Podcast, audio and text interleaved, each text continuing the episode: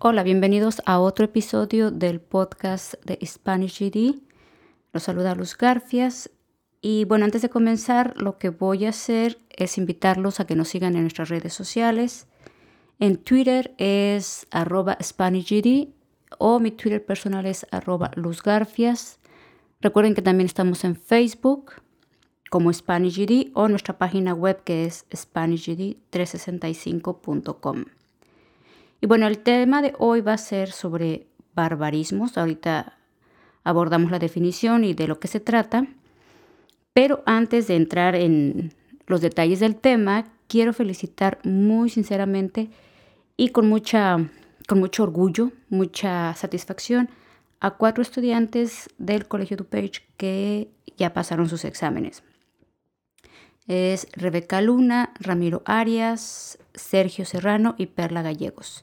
Hay otros que en meses anteriores han pasado, pero al menos estos estudiantes van a entrar en el ciclo de la ceremonia de graduación que va a ser en mayo. Y bueno, también muchas felicidades a todos los que alrededor del país han ido pasando sus exámenes. Por medio de Facebook, Oscar Cabrera nos compartió que también ya pasó todos sus exámenes. Él es de Carolina del Norte. Y bueno, hay algunos otros, conforme me van compartiendo, lo pongo en el muro de Facebook. Así es que a todos muchas, muchas felicidades y bueno, este es el primer paso. Ojalá si tienen otros objetivos los alcancen y bueno, al final el, el certificado del GD va a ser muy bueno en cuestión de que en el aspecto laboral lo piden. Creo que es indispensable o es básico para muchos trabajos y para continuar estudiando, por supuesto.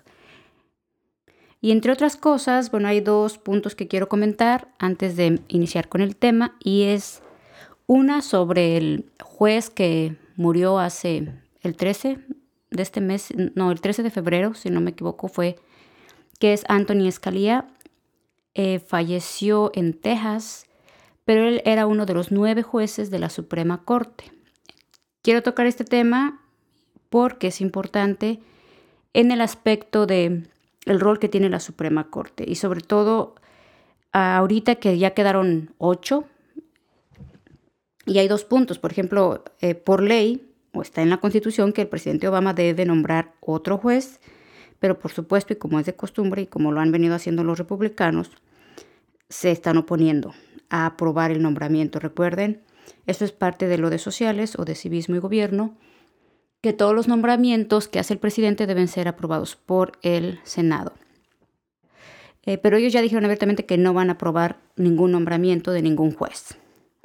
Eso es malo porque a nosotros, en particular a los hispanos, nos afecta ahorita ya en abril. La Suprema Corte va a discutir la orden ejecutiva. No sé si recuerdan que Obama puso la orden ejecutiva de que todo aquel inmigrante o persona que esté sin documentos viviendo en Estados Unidos, que tenga un hijo nacido aquí en Estados Unidos, va a poder arreglar este papeles o va a poder, no papeles, porque no les van a dar la residencia, sino van a obtener un permiso temporal para trabajar. Eh, no todos pueden calificar, tienen que cubrir ciertos requisitos, tienen que probar que han vivido aquí por ciertos años, tienen que probar que tienen, bueno, cierta antigüedad y, y aparte, de hecho también, por ejemplo, si alguien, vamos a suponer que alguien llegue en estas fechas y tenga un hijo aquí, no califica porque nada más va a cubrir ciertos años que sean hasta, creo que es hasta la fecha en la que se anunció la orden ejecutiva. Y bueno, todos esos ah, detalles o pormenores obviamente los tienen que checar con una organización que ayude a migrantes o que brinde servicios legales en cuestiones de esos trámites o con un abogado. Pero de preferencia busquen alguna organización, porque los abogados, a menos que el caso sea muy delicado, sí es recomendable, pero estas organizaciones tienen sus abogados y es mucho más económico. Eh, pues entonces, ¿por qué es importante? Porque la Suprema Corte va a discutir ese tema. En cuanto el presidente Obama anunció esa orden ejecutiva, el gobernador de Texas, junto con otros gobernadores, creo que cerca de, no sé si más de 20 o 30 gobernadores, impusieron una demanda que ahora esa demanda llegó hasta la Corte Suprema o la Suprema Corte de Justicia aquí en Estados Unidos, porque ellos declaran que eso es inconstitucional, que la orden ejecutiva del presidente está violando la constitución. Y bueno, en cuestión de órdenes ejecutivas, hay otros presidentes que han puesto más órdenes ejecutivas, pero creo que sin defender pues a Obama directamente, pero creo que todo su mandato o todo el tiempo que él, ha estado en la presidencia, los republicanos, sean gobernadores o sean miembros del Congreso, lo único que han hecho es querer boicotear todo lo que el gobierno hace. Y lo mismo vimos con el Obamacare, que algunas personas están contentas, otras no. Pero bueno, eso no, de, eso no se trata la política, se trata de llegar a acuerdos, de trabajar juntos, pero pues bueno, creo que así vamos a seguir por un rato y con lo que se avecina en los próximos meses, creo que la cosa va a estar peor. En el aspecto de las candidaturas, ya saben a lo que me refiero y al personaje que me refiero. Pero en fin, bueno, eso lo van a discutir ahora en abril y creo que la decisión final o la decisión que tomen la van a hacer saber en junio entonces, por supuesto que es importante, es de mucha gran relevancia ese, ese tema, porque no sabemos qué decisión va a tomar la Corte. Y ahora que la Corte solamente tiene cuatro, bueno, va a tener el voto de cuatro o cuatro, porque son en total ocho. Si acaso queda un empate, por decirlo así, creo que va a, ir, va a regresar a una Corte Baja a Texas, donde se va a volver a discutir eso. Eh, eh, obviamente estamos hablando de meses, se prolongaría, Ah, quizás eh, recuerden que ya va a terminar el, el, mandato de Obama, entonces esperemos que la Suprema Corte, por supuesto, falle a favor.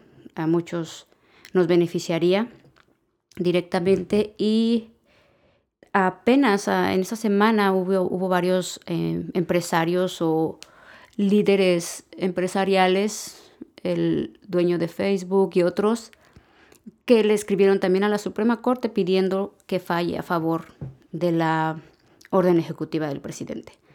Así es que estén al pendiente, creo que es un tema importante, es por lo que no siempre la política va a ser a lo mejor escuchar cosas negativas o escuchar cosas que nos desagradan de los políticos, pero sí debemos involucrarnos para saber qué es lo que está pasando en la vida política del país, en decisiones y circunstancias que nos afectan de manera directa.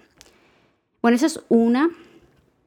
La otra es, no sé, me imagino que ya han escuchado de Scott Kelly, que es el astronauta que estuvo en el espacio por cerca de un año, exactamente fueron 340 días, y le dio a la vuelta a la Tierra 5.440 eh, vueltas en total.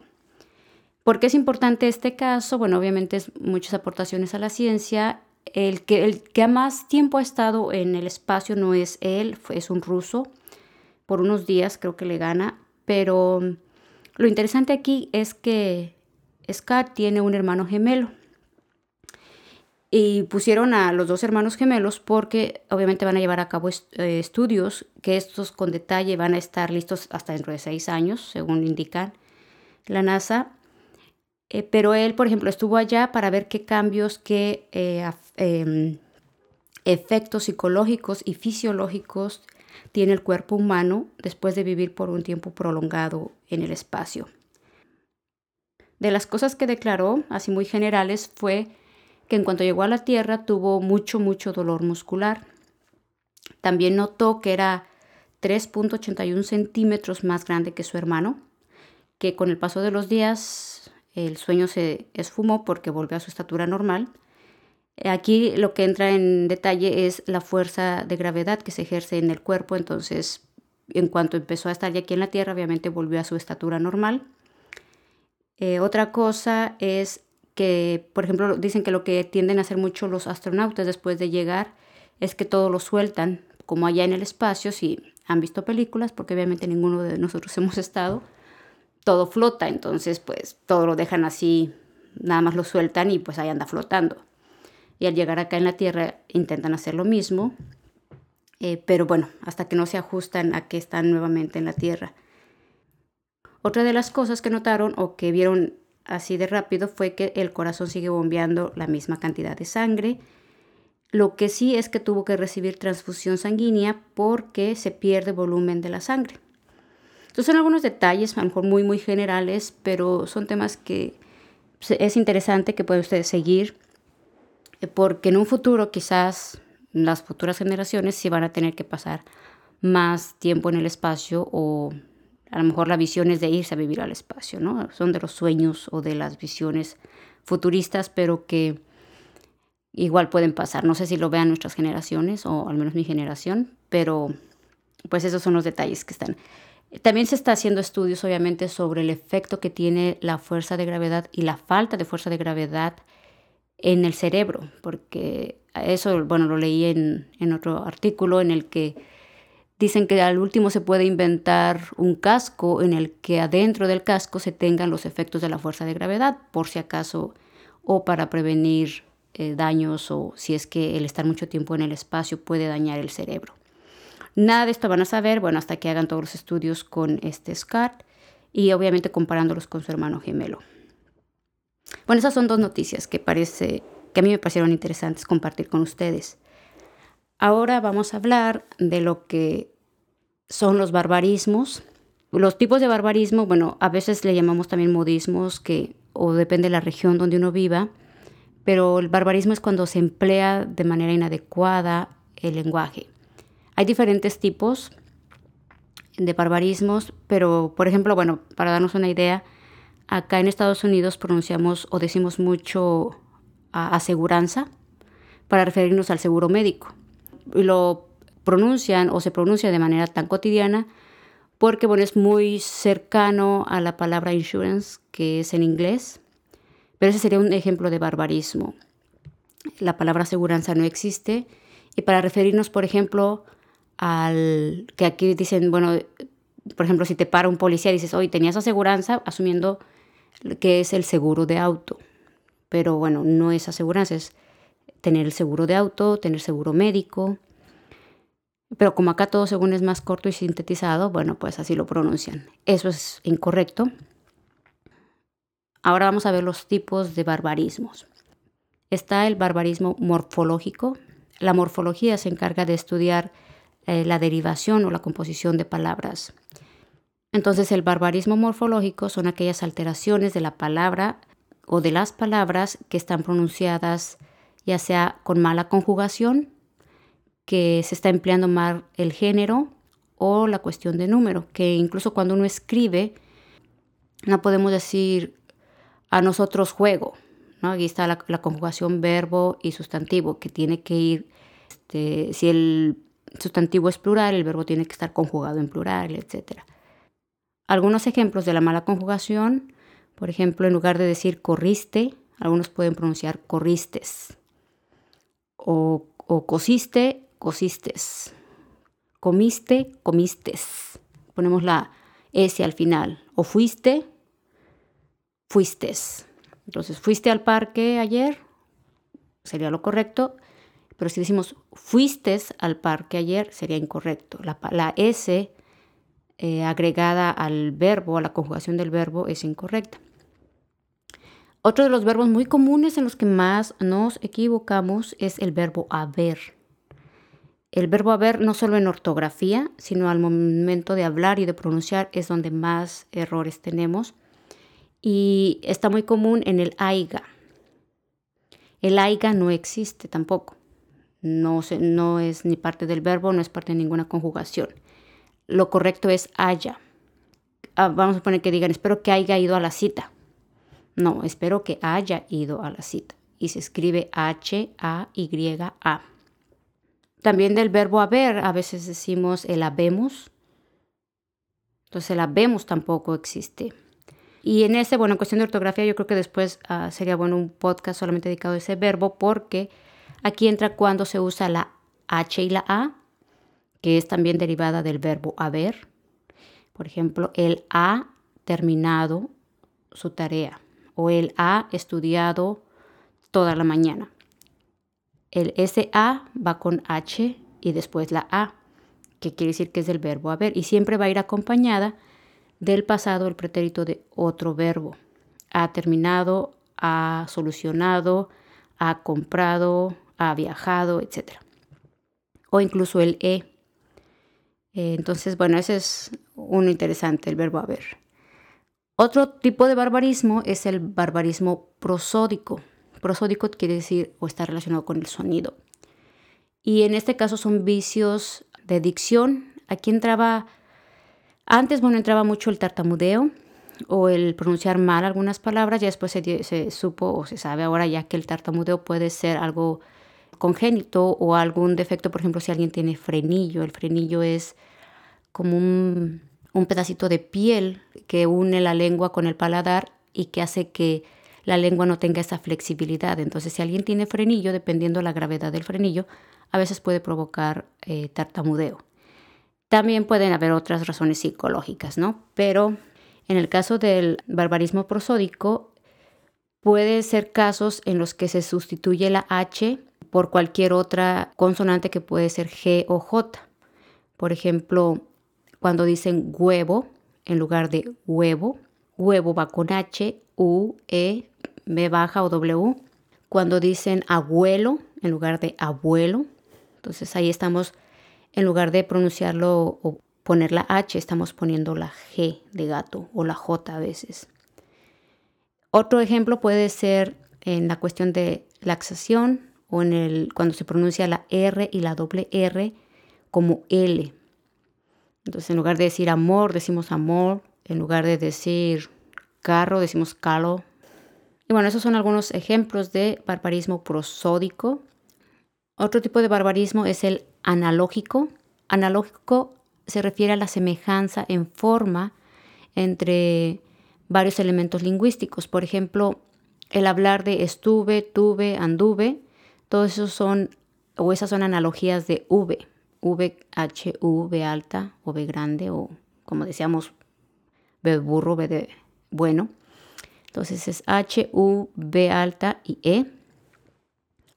Aquí entran modernismos en el uso de voces, dice, extravagantes o extranjerismo en toda palabra extranjera que no se ajusta a la índole del castellano.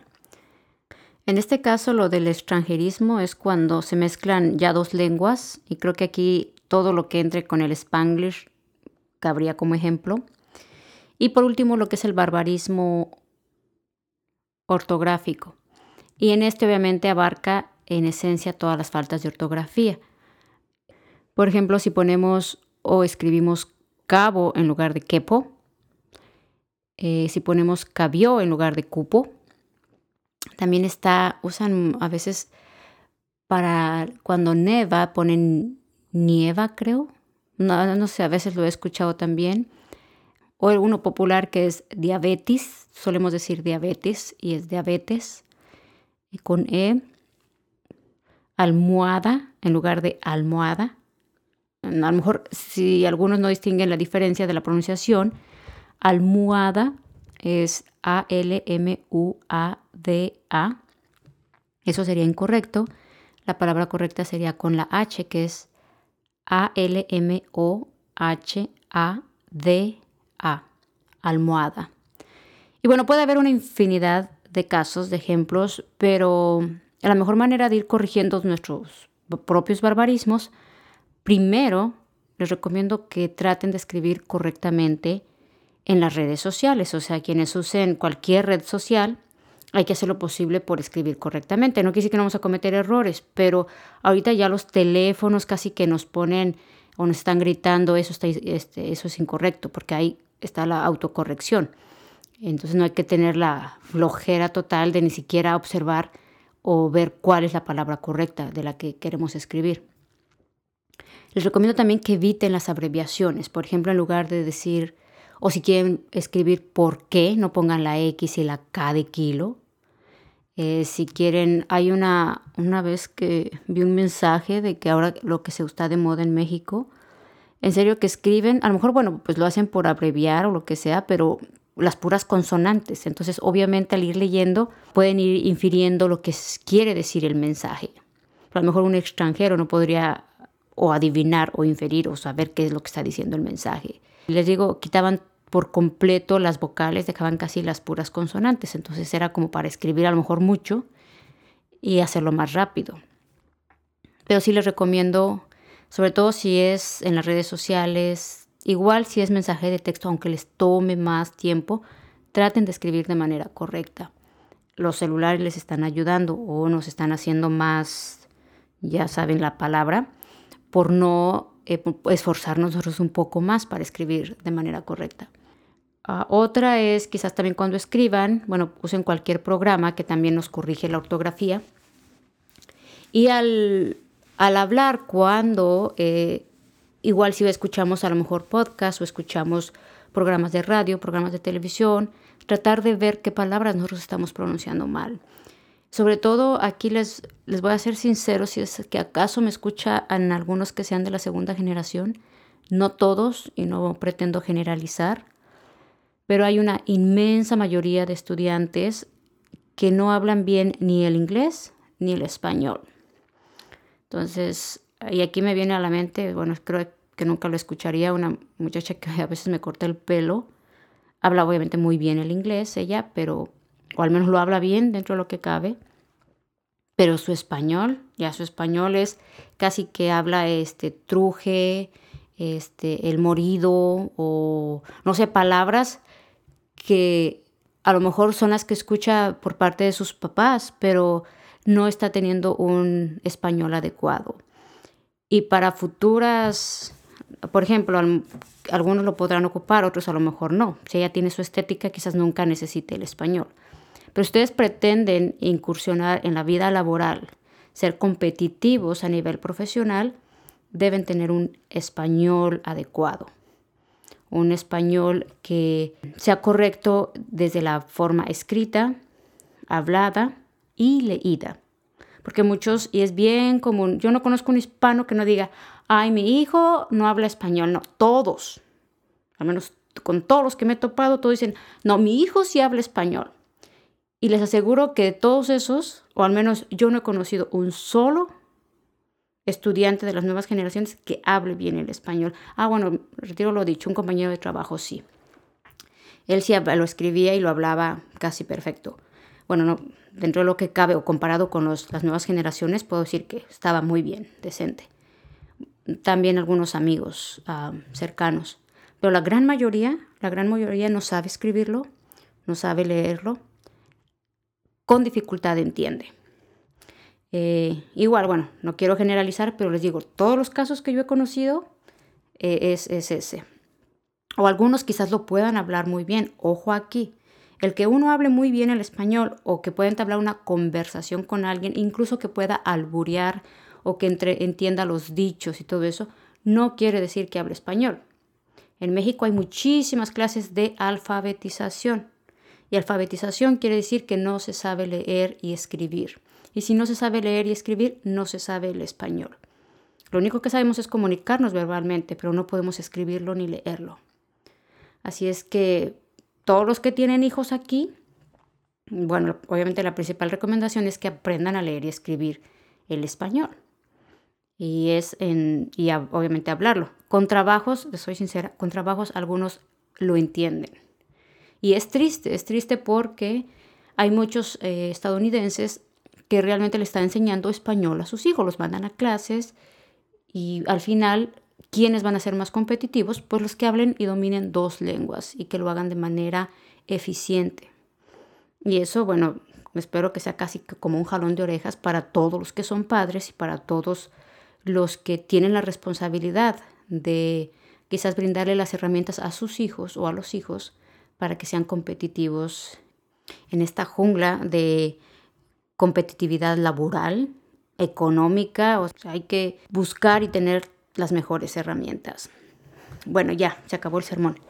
¿Qué otra cosa les iba a decir? Oh, algún, oh, otro, detalle, otro detalle que les quería compartir es acerca de algunas palabras que la Real Academia de la Lengua Española ha incorporado. Creo que en un futuro, yo no sé si algunas palabras del spanglish van a estar incluidas, pero hay algunas palabras derivadas del inglés que hace dos años aproximadamente fue que se incorporaron. Una es, ni siquiera la sé pronunciar yo, es affair, creo que es así se pronuncia, affair, que es A-F-F-A-I-R-E, que en español quisiera o en español indica que es negocio, asunto o caso ilegal o escandaloso. En inglés lo asocian con infidelidad a veces, eh, ya sea en pareja, eh, o también ah, en ese en esa definición que acabo de dar. La palabra amigobios, yo apenas hoy me enteré que ya estaba en la lista de, de las nuevas palabras de la Real Academia, amigobios. Ustedes saben lo que significa, ¿no? Es llevar una relación de pareja en la que no está el compromiso tan formal de la palabra novios, sino a lo mejor es una relación no tan eh, comprometida o en la que no hay tanto compromiso quizás emocional. Backstage también se incorporó, que es atrás del escenario. Blogueros, esa sí era más Mm, creo que es más común blogueros, que son los que tienen algún blog en alguna página web, publican cosas, es un bloguero. El chat también, la palabra chat, y los derivados, por ejemplo, al conjugarlo como verbo sería chatear. Ayer chateé con mi hermana, me imagino chatear. Si aquí, ahí sí me disculpan, pero mm, asumo que se escribe chatear. Otra palabra derivada del inglés es conflictuar que indica complicar, generar problema. Y Spanglish, la palabra Spanglish ya entró al, al diccionario de la Real Academia. Establishment, esa palabra que está ahorita tan de moda con los candidatos, que dicen que el candidato que es el establishment, que es el que está la persona elegida por alguna institución, en este caso los partidos políticos, para ser en este caso el candidato oficial, que dicen que, por ejemplo, Hillary Clinton es el establishment. Hackear o no, hackers es otro, otra palabra que se incorpora, que es la persona obviamente que por medio de los conocimientos de, en la informática eh, accede ilegalmente a, a una computadora o a un programa o sistema. Otras, a ver, dejen ver cuál otra está interesante. Lonchera Ahí sí yo no sabía que la, palabra lonchera no estaba, pero ya está incorporada. Matrimonio homosexual también se incorporó. Monoparental, que se refiere a cuando hay un, una familia con un solo padre. Multicultural. Papichulo. Háganme favores así. Papichulo según es em, en referencia a algo chulo o atractivo sexualmente. Obviamente es el hombre, porque a la mujer no le dicen, o no sé si, no, pues le dirían mami chula que no sé si la usen. Esto me, está saliendo espontáneo, yo no sé si la usen y obviamente no está incorporada porque aquí no está en la lista. Pero papi chulo obviamente es en referencia al género y es el masculino, que quiere decir que está atractivo o está chulo, yo diría. Tsunami en, es una variable de tsunami con T. Se escribe exactamente igual, nada más que la otra es con T. Tuitear. Tuitear si se incorporó, eso sí lo escuché cuando recién se incorporaron estas, hasta ahorita estoy buscando la lista, pero tuitear. Y bueno, tuitero, obviamente todos los derivados, ahí tuitero se agregaría como sustantivo, tuitear como verbo, etc. La palabra Wi-Fi. Entonces, todos esos cambios son obviamente, en este caso, la incorporación de la tecnología, en, eh, la incorporación de Twitter o Twitter y de otras redes sociales y eso es la lengua. La, lengua en sí va evolucionando de acuerdo a las necesidades y los cambios sociales que vamos viviendo. Podemos ir viendo cambios. No me extrañaría que muchas palabras del spanglish, que ahorita las vemos como barbarismos, en un futuro las incorporen. O que del spanglish surja otra lengua. ¿no? De eso hablaban en, el, en un programa de Latino USA, del famoso spanglish porque va creciendo la población de, que combina ambas lenguas, que podrían decir que es incorrecto, pero al final recuerden, la comunicación verbal es lo que va determinando cómo o qué cambios se pueden ir haciendo, que oficialmente quienes los deben aprobar es la Real Academia de la Lengua Española, Aunque el del Spanglish ahí no sé quién lo va a aprobar porque es una combinación ya de dos lenguas. Bueno, eso es todo por el episodio de hoy. Está interesante, es muchas cosas que aprender, muchas cosas que compartir. Y los dejo, recuerden, me pueden contactar por las redes sociales que ya les di al inicio. Dudas, inquietudes o aportaciones que tengan que hacer son bienvenidas. Y creo que es todo. Ahora sí me despido. Hasta la próxima.